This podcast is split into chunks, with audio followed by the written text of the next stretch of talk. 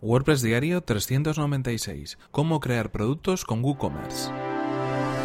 Estás escuchando WordPress Diario, tu podcast sobre desarrollo web con WordPress y marketing online. Con Fernand Diez.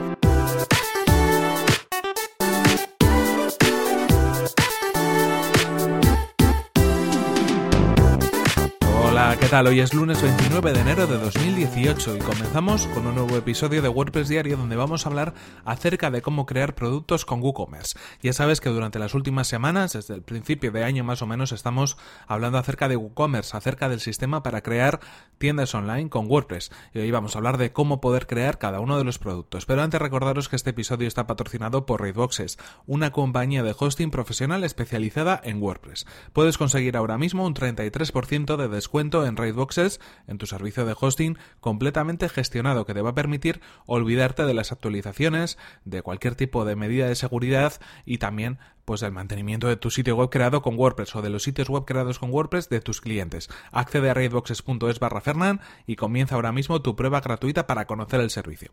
Y ahora sí continuamos con el tema que nos ocupa hoy. Estamos hablando de cómo crear productos en WooCommerce. Cuando ya hemos instalado WooCommerce en nuestro sitio web creado con WordPress, como ya explicamos en episodios anteriores, tenemos que ponernos un poco a la acción después de haber configurado esos ajustes generales de la instalación de WooCommerce. ¿Y en qué consiste? Pues en consiste por supuesto, en crear productos, en añadir productos en nuestra tienda online. En este caso, los pasos que debemos seguir son muy sencillos y son los siguientes. En primer lugar, acceder al menú dentro de WooCommerce llamado Productos y dentro de ese menú a la opción de añadir producto, que va a abrir una nueva página y, bueno, vamos a tener un editor como el que conocemos habitualmente para las entradas y las páginas, pero algo vitaminado, con algunas opciones adicionales. La primera de las opciones es la de título y descripción. En este caso, en la opción de título vamos a poder encontrarnos, bueno, pues lo que queremos nosotros poner como nombre de nuestro producto y en la descripción, la descripción que denominamos larga del producto de WooCommerce. En este caso va a ser la que aparezca un poco más abajo, la que aparezca al final eh, de la ficha de producto en la mayoría de los, de los temas creados con WooCommerce. También tenemos a continuación lo que sería la descripción corta. Esta descripción es la que va a aparecer normalmente al lado de la imagen, al lado del precio, al lado del botón de carrito, así que la podemos utilizar para animar a eh, visitantes, a nuestros posibles clientes, a que compren ese producto en concreto. Tiene que ser breve para que más o menos se, se componga correctamente con el diseño. La podemos utilizar no para dar información excesivamente técnica o extensa del producto, sino simplemente para hacer una pequeña descripción de ese producto en concreto. Más elementos a tener en cuenta. Aquí tenemos ya la opción de categorías, las categorías de los productos que previamente deberíamos haber creado para poder clasificar cada uno de los productos de nuestra tienda. En este caso, pues por ejemplo, si es una tienda de ropa, aquí en estas categorías deberíamos haber puesto eh, categoría de ropa, categoría de camisetas, categoría de sudaderas, categoría de pantalones. Bueno, os hacéis un poco a la idea de para qué tenemos que utilizar las categorías. También tenemos una opción que podemos utilizar opcionalmente que es la de etiquetas. Las etiquetas nos van a servir para poder clasificar los productos de otra manera diferente y también para poder relacionarlos entre ellos. Por ejemplo, pues eh, utilizar etiquetas como marca, eh, como diferentes marcas de los productos podría ser una idea interesante en ese sentido, porque probablemente haya productos que tengan diferentes eh, características, pero que utilicen la misma, que sean de la misma marca, del mismo proveedor, de la misma firma en este caso. Más elementos, ahora pasamos a los elementos más visuales. Tenemos una imagen de producto, la imagen destacada, que va a ser la imagen que aparezca en la ficha de producto como principal, como más grande, digámoslo así, pero también la que se va a utilizar en los listados de productos en las diferentes categorías o en la portada de la tienda. Así que bueno, es una imagen que tiene que tener cierta calidad y que además pues tiene que describir perfectamente el producto que queremos vender en este caso. Pero lo podemos complementar con otras imágenes, en este caso con otra opción que es la de galería de ese producto. Aquí podremos añadir todas las fotos que nosotros queramos para poder describir aún más ese producto y conseguiremos disponer junto a esa foto principal de unas fotos añadidas, de una galería de imágenes para bueno, pues poder hacer una revisión más a fondo de todas las características del producto a través de esas imágenes en concreto.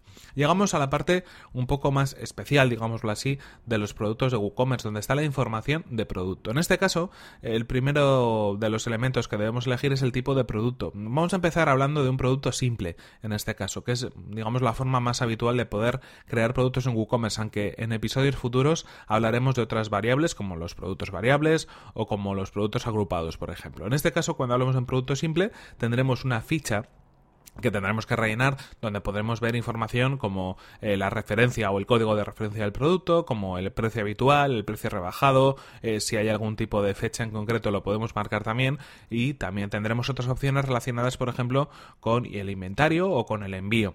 Eh, cuando hablamos de tipos de producto, ya os adelanto que podemos definir a los productos como simples, como variables, como agrupados o también la posibilidad de tener productos externos o de afiliados, si es que lo que queremos hacer es indicar un enlace para acceder acceder a un sitio web diferente en un sistema de afiliados. Pero en este caso eh, hablaremos del producto simple. Como decimos, en esas opciones generales tenemos ese, esa referencia que es el SKU, es una forma de denominar a las referencias de los productos eh, de, manera eh, única, identificativa también tenemos, como decíamos, el precio habitual, el precio rebajado, las fechas en las cuales queremos que ese precio sea vigente y también otros elementos relacionados con los impuestos en este caso. Más elementos que nos encontramos, como decíamos, el inventario. En este caso, en cuanto al inventario, podemos ver, bueno, pues la cantidad disponible, si podemos permitir que se creen pedidos pendientes, el estado del inventario, diferentes opciones para gestionar nuestro stock dentro de la tienda online.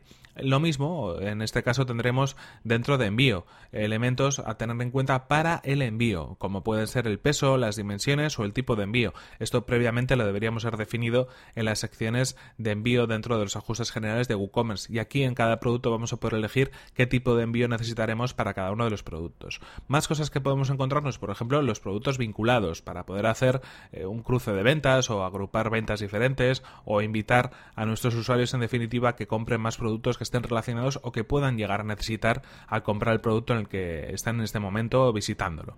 Y por último también nos encontramos los atributos. Los atributos son opciones de producto son diferentes eh, variaciones, pero que no influyen en el precio en concreto. En este caso, cuando hablamos de estos atributos, pues podemos definir cosas como, por ejemplo, el color o la talla, siempre y cuando no afecten en el producto, o en el precio del producto en este caso. Si afectaran el precio del producto, ya tendríamos que entrar en otro tipo de producto diferente, que sería el producto variable, no el producto simple. Pero en este caso podemos añadir también atributos para poder, bueno, pues dar más eh, opciones al usuario a que elija, pues, diferentes eh, clases o diferentes atributos en este caso. Como decimos, el ejemplo más sencillo puede ser la talla, puede ser el color, si es que eso no influye en el precio final. Y también tendremos algunas otras opciones, en este caso avanzadas, donde bueno, pues podremos eh, escribir algún tipo de anotación sobre el producto, donde podemos definir el orden en el que aparezca respecto a otros productos y, por ejemplo, pues si los usuarios pueden dejar o no dejar comentarios o revisiones sobre ese producto en concreto. Con esto ya tendríamos todo relacionado, todo relacionado y todo creado. Podríamos guardar el producto o podríamos publicar el producto en este caso, cuando le damos al botón de, publicar, ya aparecería en nuestra tienda online. Tendríamos un permalink, una URL para este producto y aparecería en la categoría correspondiente o en la portada de la tienda. Así que bueno, básicamente esta es la información que tenemos que introducir por cada uno de los productos que creemos. Más o menos os habéis podido hacer una idea del proceso completo, aunque en episodios posteriores ya os indico que vamos a entrar un poco más en detalle en cada uno de los elementos y también en esos diferentes tipos de productos que podemos crear, como los simples, los variables, los agrupados y esos productos de afiliados que también podemos introducir en nuestra tienda online. En cualquier caso, esto es todo por hoy, aquí se nos acaba el tiempo y aquí terminamos este episodio 396 de WordPress Diario. Lo podéis encontrar en fernan.com.es barra 396. Y eso sí, antes recordaros que este episodio ha sido patrocinado por Raidbox, es una compañía de hosting profesional especializada en WordPress. Puedes acceder a raidboxes.es barra fernan y así sabrán que vas de mi parte. Y por mi parte recuerda que si quieres ponerte en contacto conmigo y enviarme cualquier consulta, sugerencia, cualquier petición, lo puedes hacer a través de mi correo electrónico que es fernan fernan.com.es o a través de mi cuenta de Twitter que es arroba fernan. Nos vemos en el siguiente episodio que será mañana mismo. Hasta la próxima.